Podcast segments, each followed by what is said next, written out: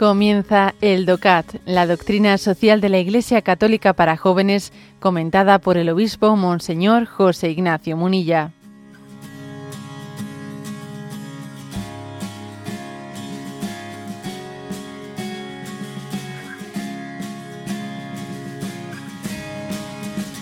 Punto 67, que pregunta, ¿cómo puede reinar la justicia entre los pueblos? Y responde, el campo de los derechos humanos se, extiende no solo a las personas, sino también a todos los pueblos. Se practica la injusticia cuando se conquistan o dividen estados enteros, o cuando estos se, se degradan a la situación de estados satélite, cuando los países más poderosos los conquistan o los explotan cada nación tiene por naturaleza un derecho fundamental a la existencia y a la independencia, a la propia lengua y cultura, a la libre autodeterminación y a la libre elección de los estados con los que quiere cooperar de manera pacífica como nación. Los derechos humanos deben aplicarse por encima del orden estatal. De este modo es posible fundar la paz, el respeto y la solidaridad entre los pueblos. La soberanía popular no debe ser usada como pretexto para la negación interna de los derechos humanos o para la represión de las minorías. Bueno, el punto 67, por lo tanto, aquí lo fundamental es que se dice, mira, igual que existen los derechos humanos, también existen los derechos de los pueblos. Tal vez la palabra derechos se refiere eh, de una manera, mm, digamos, más directa e inmediata a la persona. Los derechos los tiene la persona. Pero también de una manera más analógica, también hay, puede decir que los pueblos tienen derechos. ¿Eh? Entendiendo ¿eh? que yo creo que, que, el concepto de derecho a quien se aplica de una manera pues, más directa ¿no? y evidente es a la persona, pero también los pueblos pueden tener derechos. ¿eh?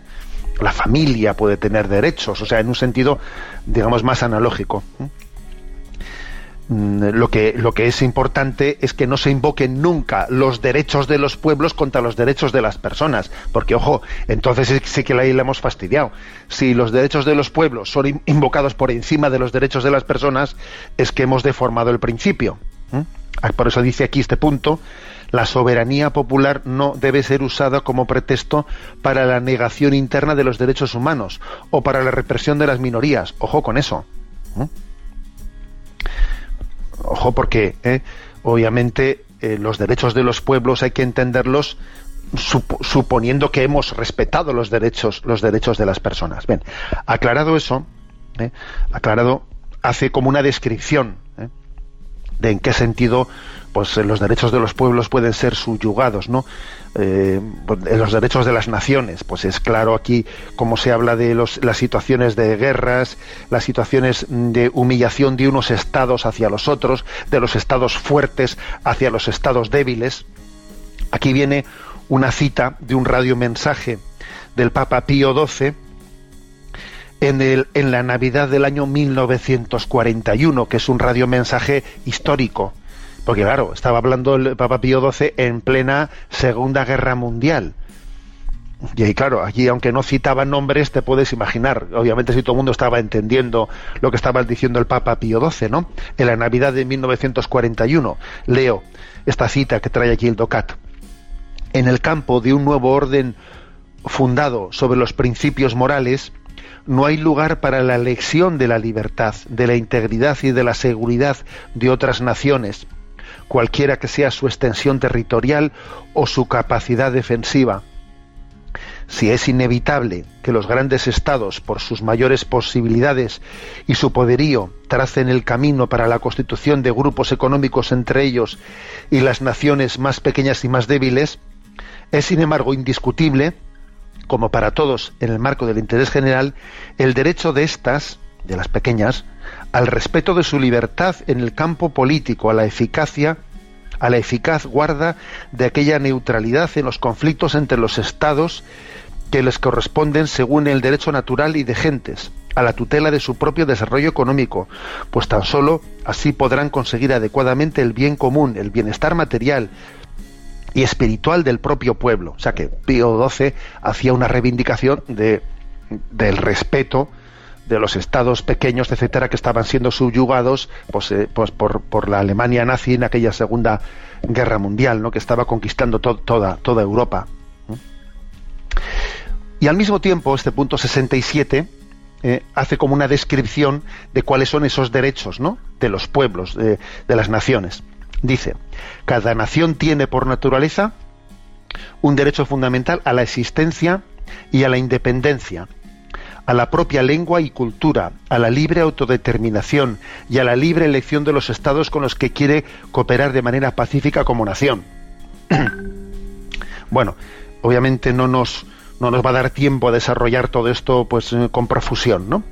Pero como el tema de lo del derecho a la autodeterminación, ¿eh? pues es un tema, un tema polémico, voy a leer, voy a leer es verdad que la Iglesia ¿eh? Eh, proclama el derecho a la autodeterminación de los, de los pueblos, de las naciones. Voy a leer el matiz, ¿no? El matiz importante que hace el magisterio de la Iglesia a este respecto, porque hubo una entrevista en junio del 2014, una entrevista que el, diario La Vanguardia dirigió a, pues, al Papa Francisco en la que le preguntaron por este por este tema, ¿no? ¿Cómo se aplica ese derecho eh, ese derecho reconocido por, eh, por la doctrina social católica del derecho a la autodeterminación? ¿Cómo se aplica a los casos eh, más concretos entre nosotros, por ejemplo, al caso de Cataluña, ¿no? Era, era junio del 2014 y se le realizó la siguiente pregunta al Papa Francisco y creo que su respuesta fue muy interesante porque daba, desarrollaba el magisterio de la Iglesia de alguna manera en esta materia de qué entiende la Iglesia por el derecho a la autodeterminación. Dice, le, le preguntan al Papa, ¿le preocupa el conflicto entre Cataluña y España? Y responde, toda división me preocupa. Hay independencia por emancipación y hay independencia por secesión las independencias por emancipación, por ejemplo, son las americanas, que se emanciparon de los estados europeos. Las independencias de pueblos por secesión es un desmembramiento que a veces puede ser obvio, por ejemplo en el caso de la antigua Yugoslavia. Obviamente hay pueblos con culturas tan diversas que ni con cola se podían pegar. El caso yugoslavo es muy claro, pero yo me pregunto si es tan claro en otros casos, en otros pueblos que hasta ahora han estado juntos. Hay que estudiar caso por caso. Escocia, la Padania, Cataluña. Habrán casos que serán justos y casos que no serán justos, pero la secesión de una nación sin un antecedente de unidad forzosa hay que tomarla con muchas pinzas y analizarla caso por caso.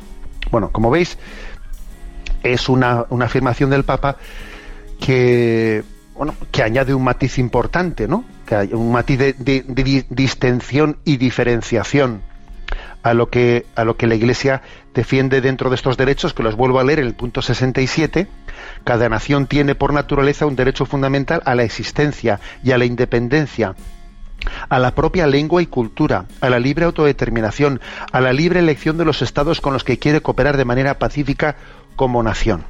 ¿Mm? Bueno, termino subrayando lo que he dicho al principio, ¿eh?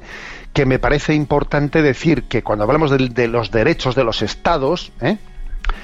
Eh, ojo, que entendamos que esos derechos hay que entenderlos en un sentido analógico, porque en el sentido, digamos, inmediato del término, los derechos, los, el sujeto de los derechos es la persona humana la persona humana, porque a veces los derechos de los estados son invocados en el fondo en la práctica para aplastar los derechos de las personas y entonces eso es una pues una deformación del principio.